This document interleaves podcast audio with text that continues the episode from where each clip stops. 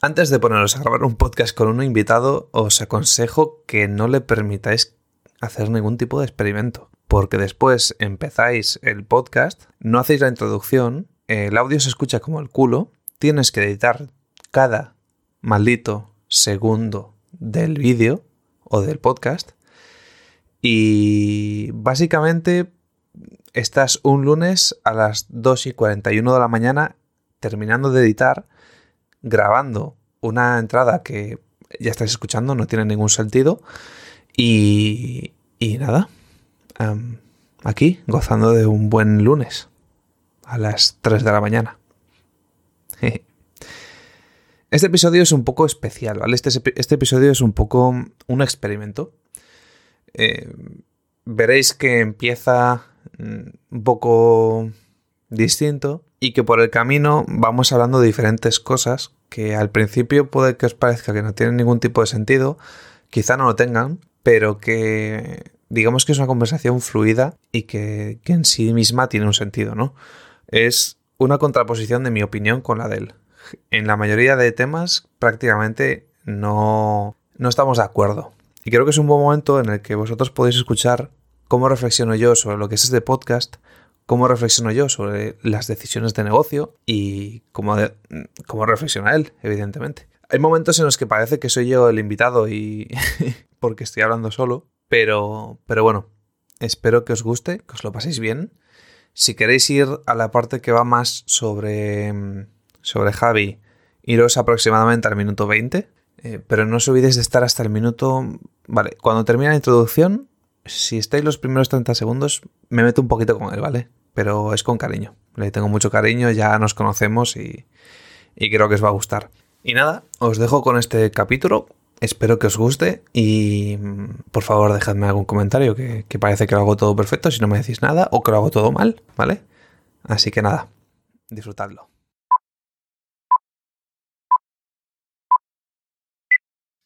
¿Qué tal? Bueno, entonces me contabas el tema del bigotito. Pero, ¿en qué momento dices tú? Me voy a poner un bigote de fucker. Un bigote. A ver, no, vamos a empezar así. No vamos a empezar en la esta como me voy a poner un bigote de fucker. En el momento de que tengo 30 años, 33, hostias, no se me cierra la barba y. ¿Y qué pasa? Se me cierra la barba, tío, y quería tener barba. Pues tú, ¿cuántos años tienes? 25, pues tiene barba. Pues dije, yo ya quiero cambiar un poquito, aparentar un poquito más mayor que me dicen que tengo 25, 26 años y dices avanzar un poquito ahí, tío.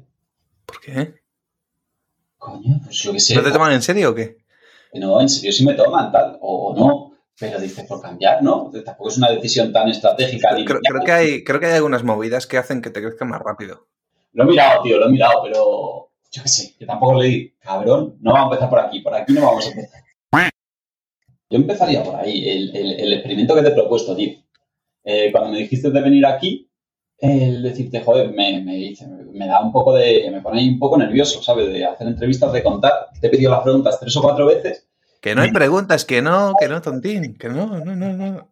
Bueno, o sea, ¿tú te las quieres, ¿Por qué te las quieres preparar? A ver. Coño, porque, por, por, si acaso, por aportar valor, ya que alguien va a dedicar 20 minutos, 25 a escucharme, intentar darle el máximo valor, tío. Pero aportar valor también es entretener. Ese bigote aporta valor. E-, ese bigatito. El micrófono rojo ese que parece una pala de la radio también, ¿no? Claro, esto aporta valor. Todo, todo. No, pero sí, sí, que creo, o tengo esa hipótesis de que un una entrevista de 20 minutos tú y yo puede, si vamos muy killer, puede me mejorar las métricas que tienes con las otras. Pero sí, es una hipótesis que vamos a, vamos a probar, pero vamos a probar en tiempo. Sí. En el killer ya no tanto. Vale, Killer me parece un poco. O sea, la forma de escuchar es distinta. Puedes escuchar para entretener y además aprender algo, ¿sabes? Pero sobre todo porque te interesa lo que cuentan y tal. Y otra cosa es escuchar para full de mango que me cuenten cosas y me lo meto por tres y voy como una puta bestia aquí. Tu, datos, datos, datos, datos, datos, pum, pam, pam. ¿Sabes? Eso es el modo psicópata y no, no, no. Aquí estamos de chill. Aquí estamos. Para, para, tranquilizarnos. Me preocupa mucho el, mi tiempo y me preocupa mucho el tiempo de la gente. Entonces, cuanto más valor puedas dar en menos tiempo. Pero tú cuándo escuchas, cuándo, cuándo escuchas podcast? Eh, trabajando y escucho muy poquitos. De hecho, es un formato que a mí no, no, no me encaja mucho. Y sobre todo escucho los de los de minimalism. Eso me parece una maravilla y son de media 20, 20 o media horita las entrevistas que hacen. Hmm. Y, van- y me mola mucho el formato porque van a, a- a mucha profundidad de datos de, de datos de negocio como lo han hecho, de historia. Es, para mí ese es uno de referencia. Y Claro, pero es un formato, es, está enfocado en algo distinto. Yo no voy a negocio.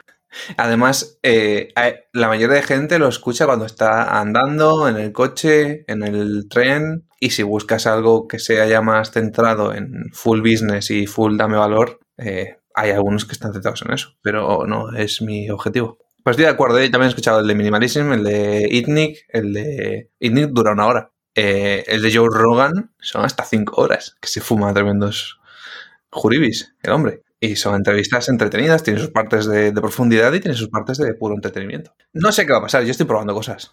Por ahora depende más de la persona que venga, casi, que, que del tiempo en sí.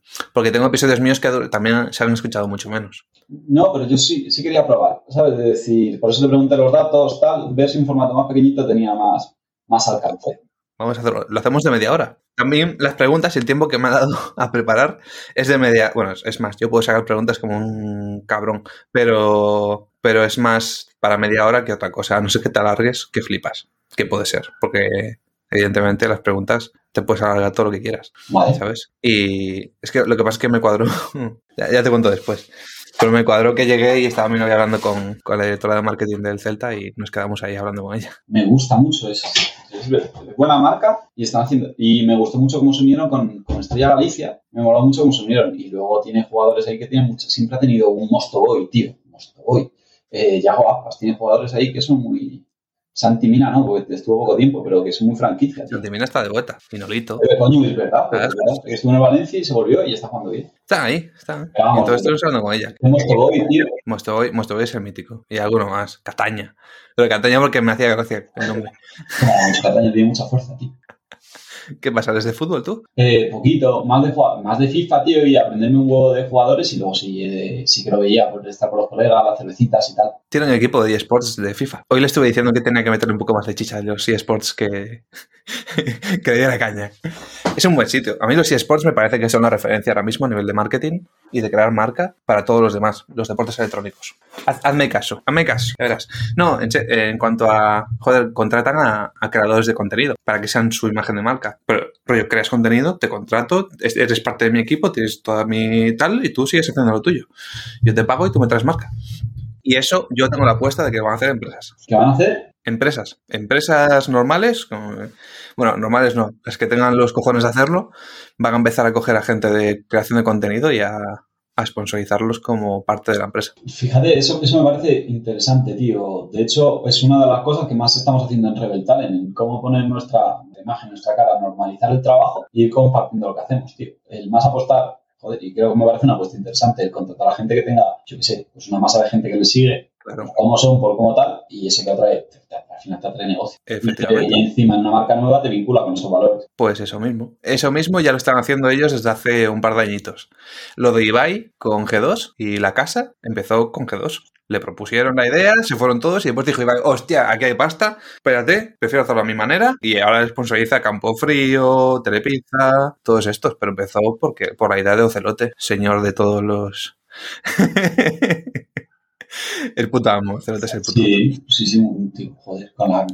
Y además es súper jovencito, que tampoco que que dices, ¿no? Ibai tiene mi edad, tiene un año más que yo. Ibai sí, pero Ocelote tiene Ocelote tiene toda. Sí, que le viene la resistencia, un tío con una mente brillante. Cerote es un personajazo. Yo lo conozco desde que empecé a jugar al LOL. Eran él y Xpeque, los españoles, y, y yo me gustaba más él porque es un desparpajo de hombre. O sea, tú lo veías hacer stream y era una puta bestia. O sea, era entretenimiento puro y duro. Ese tío facturaba 600k al año con su marca personal mientras era jugador. Rollo, tenía una tienda propia. Cerote World, vendía en su tienda 600k al año y mientras era jugador y cobraba lo de su jugador. Sí, sí. Y se montó el equipo, la o sea, se dio la hostia, volvió a montar equipo, lo consiguió y ahora es el tercero, está en el top 3 de mejores de equipos más potentes de eSports del mundo, entre todos los deportes que tienen, claro. Joder, no sabía, no sabía eso.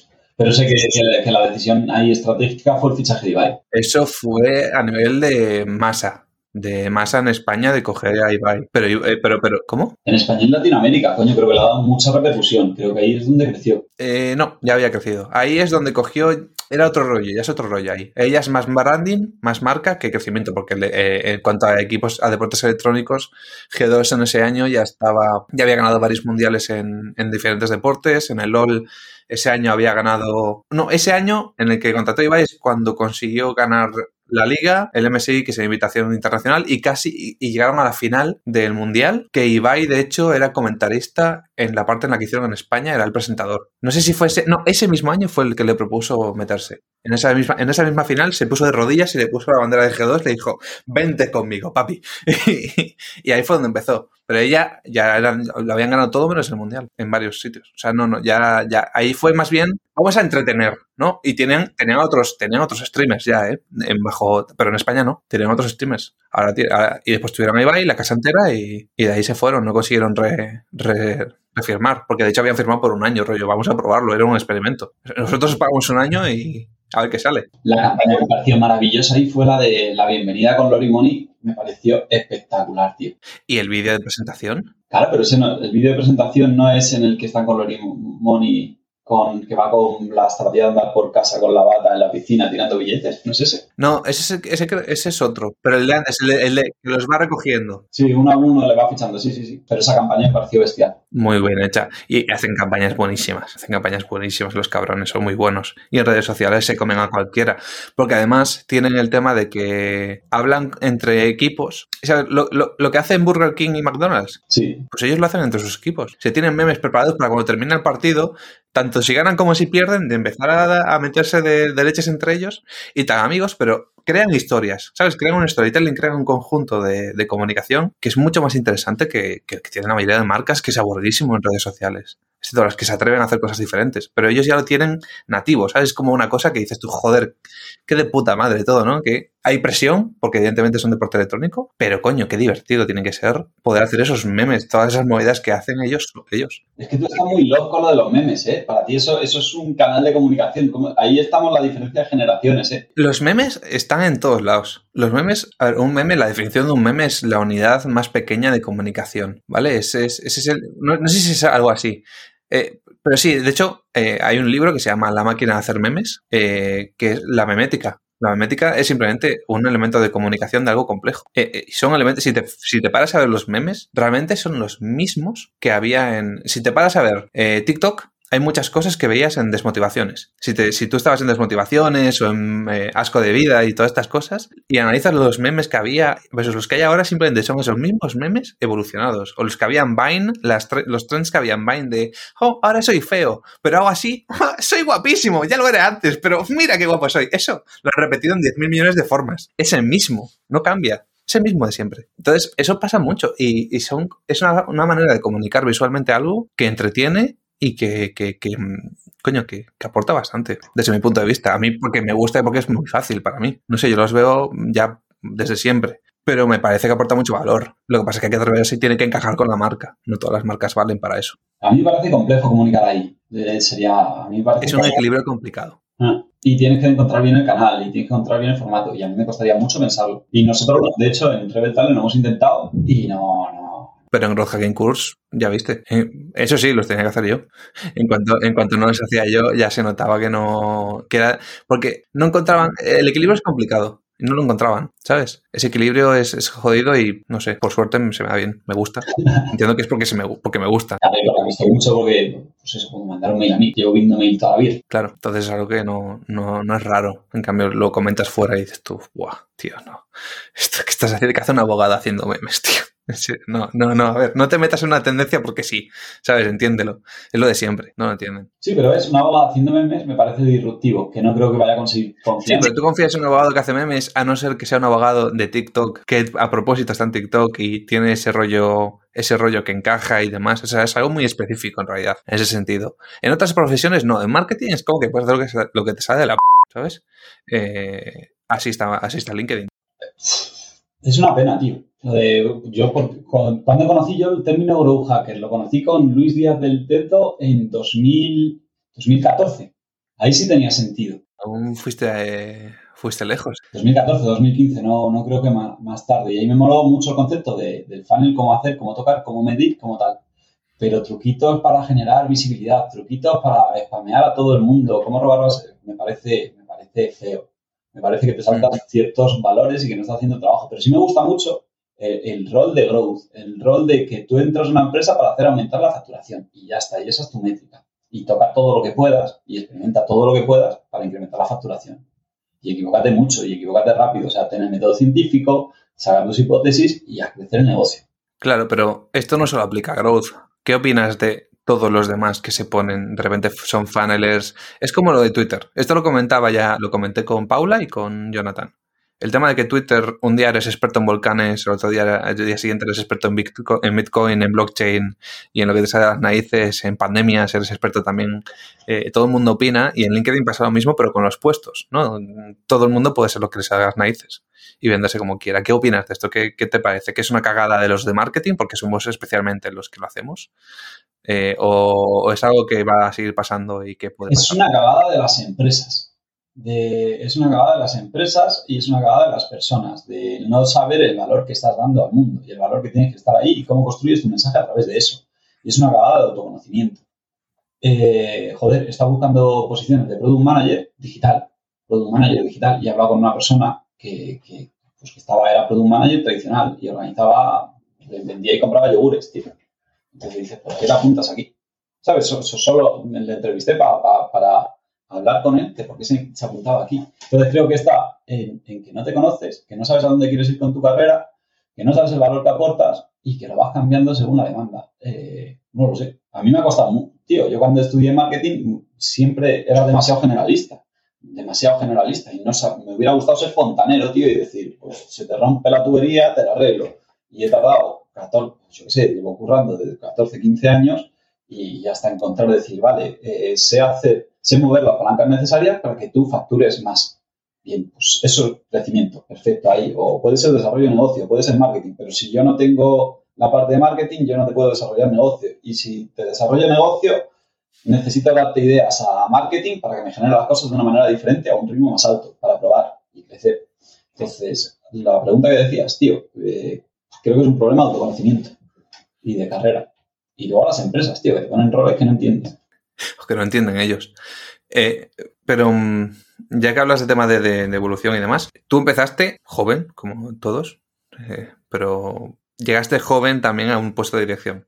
Yo entré, yo, estas, a mí me echaban, todo, yo me lo pasé, salí del colegio, me metí en la universidad, me metí de rebote, hice, estaba en Alcalá de Henares, la universidad el primer año, suspendo todas las asignaturas, el segundo también, pero ya me pongo a vender, a vender móviles, vender ordenadores y tal, porque me tenía que pagar los estudios. Me, hago un módulo de, grado superior en Administración y Finanzas y me dicen a las dos semanas que voy a cobrar 900 euros. Me levanto y me voy. Pues digo, joder, pues vendiendo móviles gano 1.300 con comisiones, eh, voy a estar aquí dos años metido, tal. Eh, y bueno, pues me causaron ahí un poquito bien. Me, me ese día me cogió la monja de la patilla y me metió para clase, la directora, y fue de las mejores decisiones que, tuve ahí. Ahí aprendí mucho de valores y de tal. Y hice las prácticas de una empresa que se llama Malvida Red, doblando cartas y yendo a por el pan, tío. Ese fue mi comienzo. Y a los, a los cuatro años estaba como director de innovación en, en ocho, con un equipo en ocho países. ¿Y qué tal fue la experiencia? lo estaba pensando hoy. Esto se llama diario de un impostor, ¿no? Tío, yo nunca me he sentido impostor. Yo me he metido y me he metido en retos súper tochos que sabía que no estaba preparado que no, que, no sabía hacerlo, pero que quería aprenderlo, ¿sabes? Y que quería vivirlo. Entonces, pues yo empecé a ser director de innovación con un cambio, un cambio de imagen en ocho países a la vez. Y fue una cagada de proyecto épica. Porque en vez de salir con una marca unificada para tener sinergias, salí con tres marcas en varios países y dos páginas web. Compliqué todo el sistema. Pero. Y. ¿Pero qué pasaba por tu cabeza ahí? ¿Qué, cómo, fue, ¿Cómo fue? O sea, ¿tú cómo te sentiste mientras lo hacías y, cómo pensaste, vale, pues esto creo que encaja, esto creo que no, y después te diste cuenta de que, este, bueno, esto ha sido una puta cagada, pero en el proceso tuvo que parecerte que tenía sentido, porque si no, no lo harías. Eh, cuando tú entendías que tenías, era un equipo de 120 personas, que teníamos una marca que era más Vida Red, otra marca que era Alventure, eh, que los contenidos eran similares, aunque fueran diferentes países, y que necesitabas meter tecnología para ser más rentable. dices, coño, pues unifico en una marca, unifico en una marca y utilizo los recursos que tengo para crear contenido, los utilizo en varios países, porque las necesidades vienen siendo las mismas. Eh, pero por motivos legales tengo que mantener dos, dos, marcas en España. Y luego en Latinoamérica el cambio es más, es más lento de, el cambio es más lento. Entonces, es, más lento porque no había tanto volumen de negocio, no había tanta necesidad. Entonces hacemos el cambio solo en Colombia y de ahí es cuando descubro que es Lean Startup y que es Agile. Porque yo hice el cojo proyecto, ¿sabes? 50 personas trabajando en esto, una empresa de desarrollo y todo capón, ¿sabes? Todo un timing perfecto un timing perfecto y mientras y dices, esto no puede ser, tío, es, esto no puede ser, no estamos aprendiendo lo que estamos haciendo, me estoy encontrando muchos stoppers dentro de la organización y dentro de los clientes y luego motivos legales que no había visto al inicio del proyecto y tardé un año, un año y medio en lanzarlo, tío. Y luego eh, movidas internas porque también iba un cambio de marca, un cambio de valores y un cambio cultural.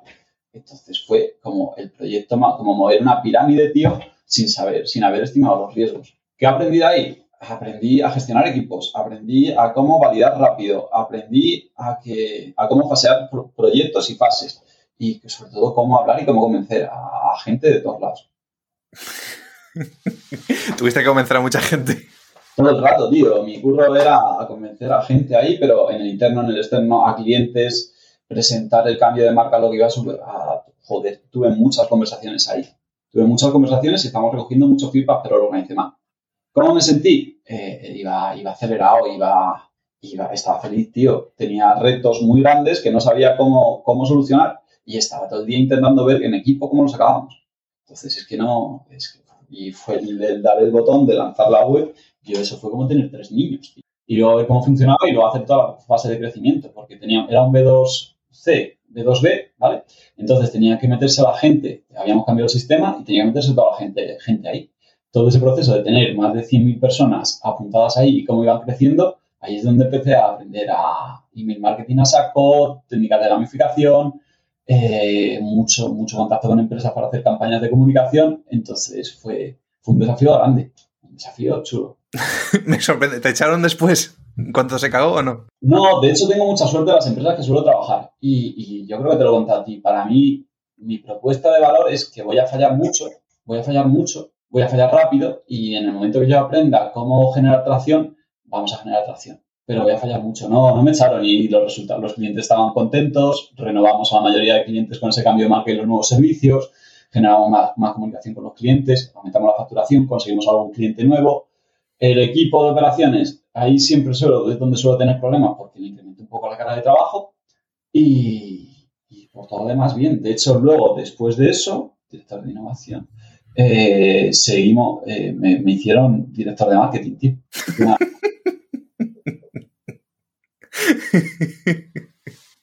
Dijeron, va, va bien. Ahora, ahora que ha montado este petate de tener que hacer contenido en 10.000 millones de formas, que se joda y se lo coma. Para ti. Eh, pero esto lo dice el libro de, de y cuando una persona se equivoca y la caga, tenle cerca, porque sabe que te debe una y va a tirar mucho mejor. Eso es un poco oscuro, ¿eh? Es un poco perraco, es perro viejo ese. No, no es perro viejo, pero tú sabes, todo, toda la inversión, la, inversión que hicieron con ese proyecto fue alta, pero la que aprendí en ese proyecto como manager no está pagado. No, eso no. Lo que sí te digo, que luego estuve con ellos otros dos años y dije, hice un paroncito y dije, yo no quiero llevar equipo. O sea, yo sí, personalmente, en toda esa gestión con las personas con tal, dije, una temporadita sin llevar equipo. Tú sabes lo que es tener 26 años y tener un equipo de 14 personas por todo el mundo de media edad 45 años? No. Vale, pues es complicado conocer a una persona en Colombia, generar una confianza, generar un equipo para que vaya, para que vaya, para que vayas alineados en la visión que tiene la empresa. Entonces, y no, joder, que no había llevado equipos nunca, ¿sabes? Entonces, pues al principio de fin, entiende su posición, entiende su rol, entiende su, su misión, lo que quiere hacer, y le van marcando el camino, unos hitos construidos entre los dos pero luego dices, luego asumes que saben mil veces más de tu curso que tú y que les tienen que, lo que te tienen que proponer son ellos y les tienes que acompañar en, que, en quitarles problemas. Pero claro, eso lo descubre cuando lo vas gestionando. Entonces, para mí ese fue el aprendizaje. Pero me quemé de, ese proceso, me quemé bastante. Es curioso porque esto lo hablaba con Jesús Hijas, de hecho, que nos puso a los dos como, no como antagonistas, pero sí como que tú vas para adelante y cuando te sudas tres cojones, tú tiras para adelante, de hecho te motiva más el, el rollo. Y yo, en cambio, soy de pensármelo más y, y, el tema de la acción tardo, ¿sabes? Es como que me lo pienso demasiado a veces. De hecho, yo sé que me lo pienso demasiado y tardo en avanzar. Y tú eres todo lo contrario. A veces no lo piensas y vas, vas y ya está. Y lo que pase, ¿sabes? Es un poco lo que comentaba ayer en el post eh, de LinkedIn de, de que mi propia psicóloga me dijo, mira, chaval, a ver si tienes cojones de lanzar un producto eh, de poco precio y, y rápido. Y coño, Ahí noto la diferencia que hay entre tú y yo en ese sentido. Es bastante. Ah, hay un cambio. ¿eh? Yo, yo, yo, soy, yo era un tío cuando salgo. Yo era un tío muy perfeccionista de tener todo el cuidado, de tener todo el detalle, pero soy un tío que piensa, que piensa y le da muchas vueltas a las cosas. Eh, y me puedo hacer mil preguntas y me puedo poner en, pensando en tres, cuatro varias personas y puedo inventarme todo, todo lo que quiera para llevarme la razón o llevarme la contraria. Y hay un momento que con, e, con, este cambio decido, hacer, decido hacerlo. Prefiero validar algo rápido con cliente. Eso, de hecho, es un cambio que aprendí en, haciendo research. Prefiero salir a la calle y preguntar o hacer dos llamadas antes, de montarme la cojo estrategia, tío. Prefiero hablar con una persona que pueda tener ese problema, entender si lo tiene o no y, sacar la conversación de me lo puede comprar o no me lo puedo comprar, a, a, a, hacer la puta estrategia gigante y meter mil horas, pero por lo que he vivido. Hmm. Pero antes, yo te cuento, tenía, tenía, tenía un plan perfecto, tío, ¿sabes? Ordenadito por fechas, por meses de cuando tenía que pasar las cosas, cuando se activaba cada uno. No cumplí ni una fecha, tío. Bueno, yo no soy tan organizado como para llegar a eso, la verdad. O sea, yo pienso mucho y reflexiono, investigo y tal, pero el tema de ser organizado y decir, no, en esta fecha va a ir esto, en esto va esto, tal, esto va así, va encajado, tal, eso no va conmigo. Yo soy, a la vez, a la vez que investigo y tal, después, cuando me salen bien las cosas, cuando no las pienso y las hago con lo que tengo, sin estar viendo que han hecho otros y tal. Simplemente las hago con lo que me parece a mí que tiene sentido, ¿sabes? Lo que me ha funcionado en, todo lo que he hecho, la verdad. No, no sé. ¿Ves? En ese sentido, tú eres más organizado que yo. eh, joder, pero sí, soy yo, por eso, pero que soy de acción, pero también de acción para validar y luego joder, para validar, para entender y para generar las primeras ventas soy, soy bastante rápido y no sé que soy muy resolutivo en el caos. Entonces me, mm y que es una fortaleza que tengo. Si no tuviera esa fortaleza, no, ¿sabes? Puedo, sí, puedo tener una llamada para vender lo que sea y sí que te voy a salir bien, porque se me da, porque estoy poniendo el escuchar, el entender la necesidad de la gente y ver si le aporta o no valor. Y, y, voy a ser, y también soy un tío muy honesto, que si veo que no le encaja, se lo voy a decir. Hmm. A ver, también por eso se te daba bien vender en su momento y ahora, porque has estado vendiendo desde que empezaste. Sí, lo de los móviles fue el principio. Sí, toda la vida está vendiendo y yo creo que voy a estar toda la vida vendiendo. Es una habilidad, es, es innato, tío. Entonces, es que es innato. Es como los memes. Sí, claro, a ti se... Tú vendes y hago memes. Joder, tío, me pasa. Tengo una cita de Tinder y de repente se te va y dices, mierda, acabo de hacer una venta y, y, me pasa. No jodas. No, no, cuéntame eso, ahora me cuentas eso. Eh, ¿Es por el bigote o...? No, no, antes del bigote, tío. Yo he tenido... Yo he tenido citas de Tinder que han acabado en ventas de cursos. Tío. Pero es que de hecho pensaba que le podía aportar más valor el curso que una relación conmigo o algo conmigo. ¿Cómo es eso? ¿Cómo, no, no, a ver, ¿cómo funciona? ¿Cómo es el proceso? Hola, ¿qué tal? ¿Quieres un curso? Y de paso no. esa, esa, esa, me voy a callar porque esa es muy gorda. Eh, no, pues quedas, pues quedas con una tía de, quedas con una persona de recursos humanos, ¿vale? Empiezas a hablar, tal, te tomas un café, una caña, lo que sea, dice ¿qué, en qué trabajas, qué haces, hacia dónde vas, yo qué sé, pues conversaciones que dices, no hay química, no, no tal. Y acaba, sale con un curso de people, tío. Pues bien. ¿Saliste tú o salió ella? Ella. Yo de una cita de Tinder no compro nada todavía. Yo no. Eh, no, no, no, no. no hay, hay, mejor, hay, cosas que mejor no las cuentes, pero.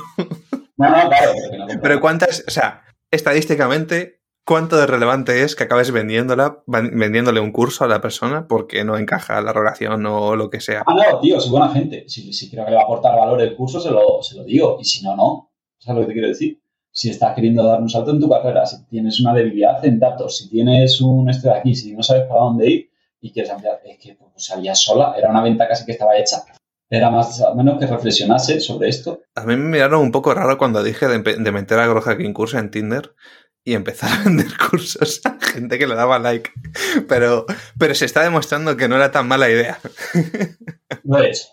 Yo, yo, yo, me he abierto un, yo me he abierto un perfil en un mes de estos de que tenías que vender. Si quieres, eh, si quieres cambiar tu carrera, soy tu hombre y he, he vendido. Solo, en, solo con el chat, ¿eh?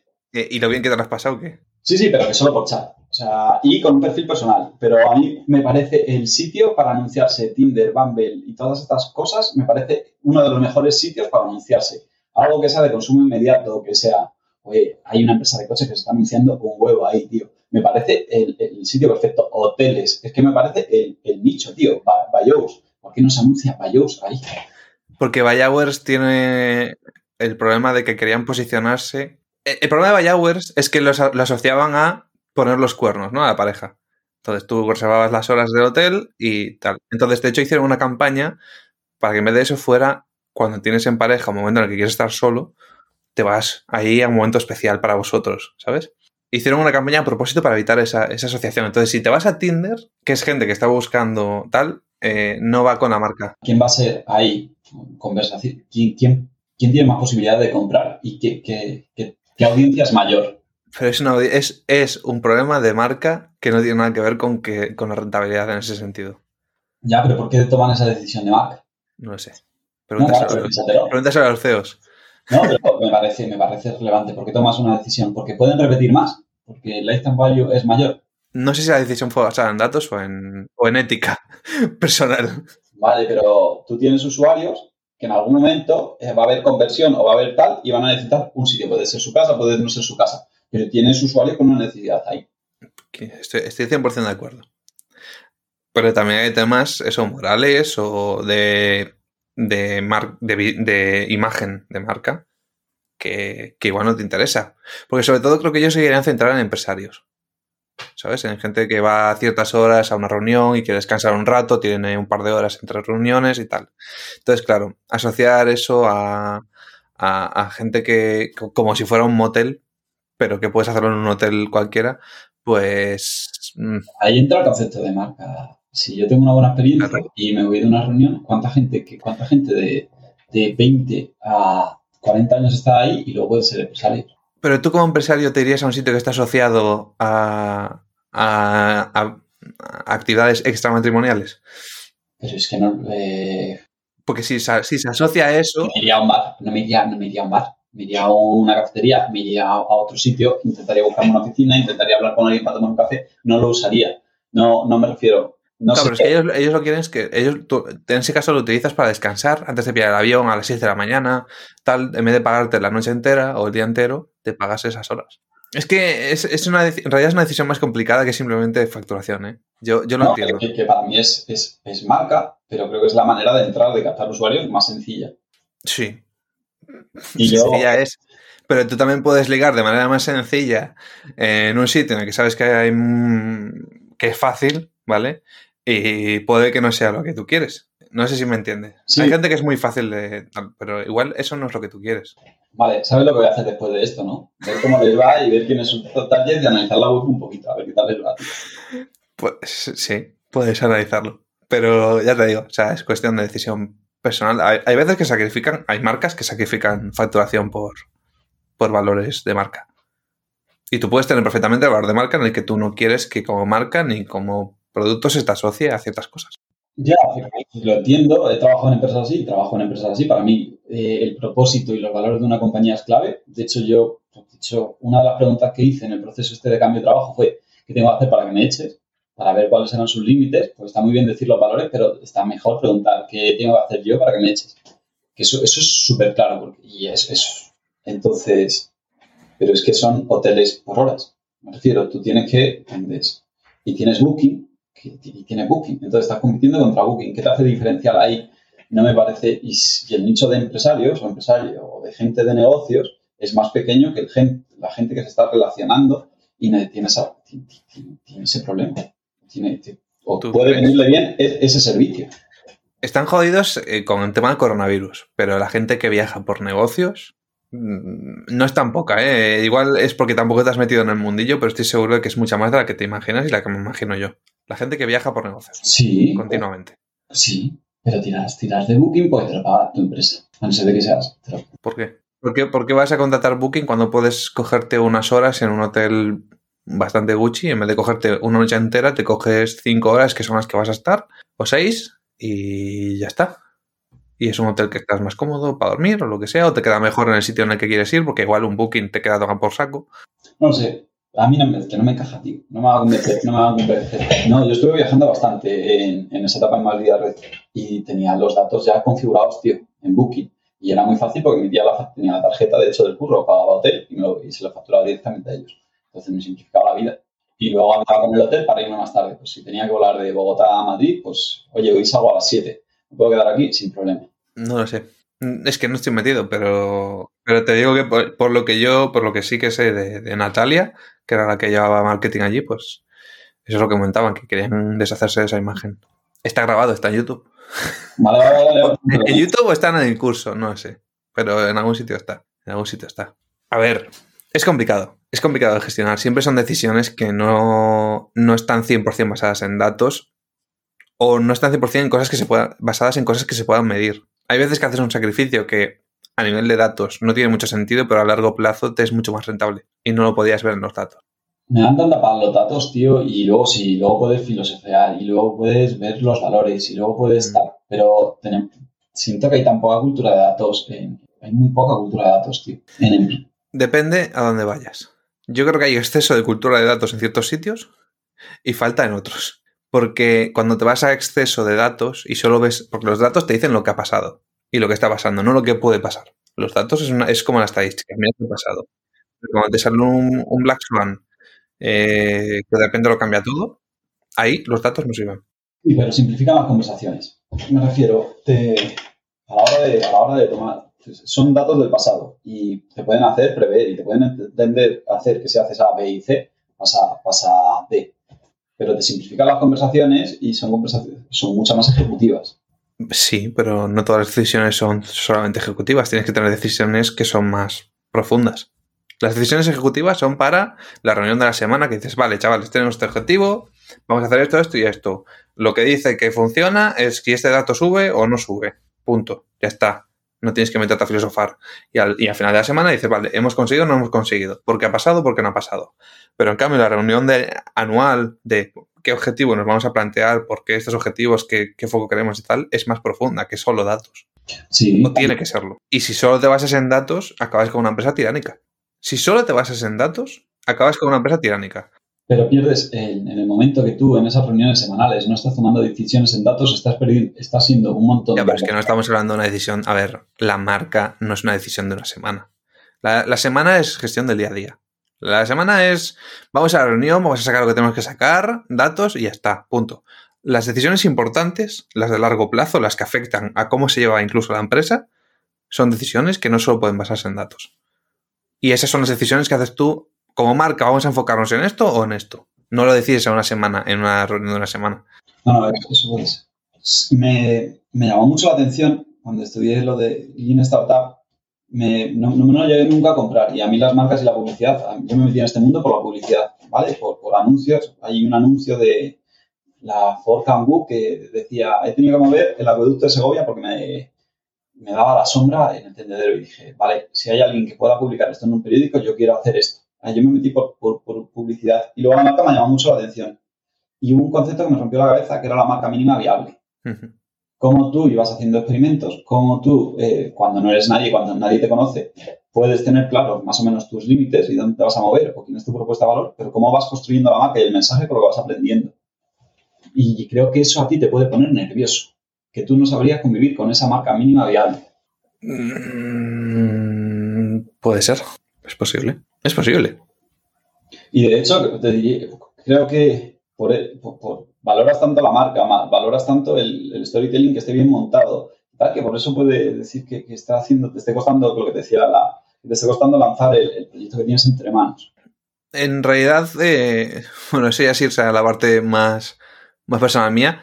Eh, pero a mí me ha costado porque no, no me atrevía a aceptar lo que a mí me gustaba. O sea, yo tengo, yo durante, o sea, siempre he tenido ciertas cosas que me gustan claras, pero nunca me había parado a reflexionar y a pensar, porque esto ya es personal, o sea, marca personal es yo, yo como persona, y yo como persona eh, puedes cambiar, pero la esencia no cambia. Por mucho que, que, nos guste pensar que la gente va a cambiar, es como una pareja. Y dices, no, cambiará, una polla. Puedes mejorarlo un poco, pero seguirá siendo, si es una mierda de persona, seguirá siendo una mierda de persona para siempre. Entonces, la marca personal creo que es por una parte está separada de, las marcas de empresa. ¿Vale? Son cosas distintas. Y en mi caso he tenido que reflexionar y decir, vale, porque, o sea, ya me gusta escribir, me gusta crear contenido y demás, ¿vale? Pero me faltan, me, me, me daba mucho miedo por diferentes cosas. Entonces he tenido que aceptar que, por un lado, lo que yo pensaba siempre que quería, que era tener una empresa con muchas con muchos empleados y mucha facturación, no era lo que quería, no era lo que me llenaba. Y que a mí, cuando yo me imaginaba siempre, eh, era dando una charla con gente viéndome, era escribiendo, era haciendo contenido. Lo que pasa es que me acojonaba y me, me daba mucho miedo. Y eso he tardado lo mío en decidir que, mira, a pesar del miedo, pues me la juego y tiro para adelante. Porque también cuando soy yo mismo, 100%, a la gente le engancha. Pero cuando soy yo mismo al 100% y me pasaba en campamentos y demás. Pero hubo un momento, por cualquier cosa, que yo dejé de ser así. Y bueno, pues luego tuve una época en la que no, no me rostro tampoco. ¿sabes? En cambio, cuando era yo mismo y me la todo y simplemente era natural, era como una cosa loca. Y entonces, claro, para mí es e, e, esa reflexión que he tenido que hacer, que he tenido que pensar quién soy yo, qué hago, por qué hago esto, por qué soy así, es muy importante porque soy yo y al final lo que va a traer a la gente a mí es mi forma de ser, mi forma de pensar. Puedo hacer millones de cosas. Yo puedo hablar de diferentes temas. Puedo hablar de economía, de psicología conductual, de, de contenido, de redes sociales, de marketing, de lo que quiera. Pero ¿qué es lo que a mí me llena? ¿Qué es lo que yo hago aunque no me, ¿sabes? Aunque no me estén pagando aunque no me estén eh, viendo en este sentido. Y lo que llevo haciendo mucho tiempo es ver contenido, analizar contenido, ver cómo habla la gente, por qué habla así, eh, cómo comunica, qué transmite las historias, qué es lo que emociona a la gente, qué es lo que les toca. Y eso, aunque parezca tan sencillo que una persona desde fuera lo puede ver, es como cuando contratas a un consultor. Si lo ven desde fuera es más fácil que si tú dentro estás en el día a día metiéndote de hostias eh, y, peleado con, la cabeza metida en el barro. Yo estaba con la cabeza metida en el barro. Yo necesitaba sacar la cabeza del barro, meterme un torpedo en el culo y decir, espabila y decídete y enfréntate a tus miedos o te vas a comer una hostia. Y ahora mismo estoy en el proceso de he decidido lo que quiero hacer, he llegado a, lo que soy yo. Ahora, el torpedo del culo o enciende o tengo que buscar empleo en otro sitio.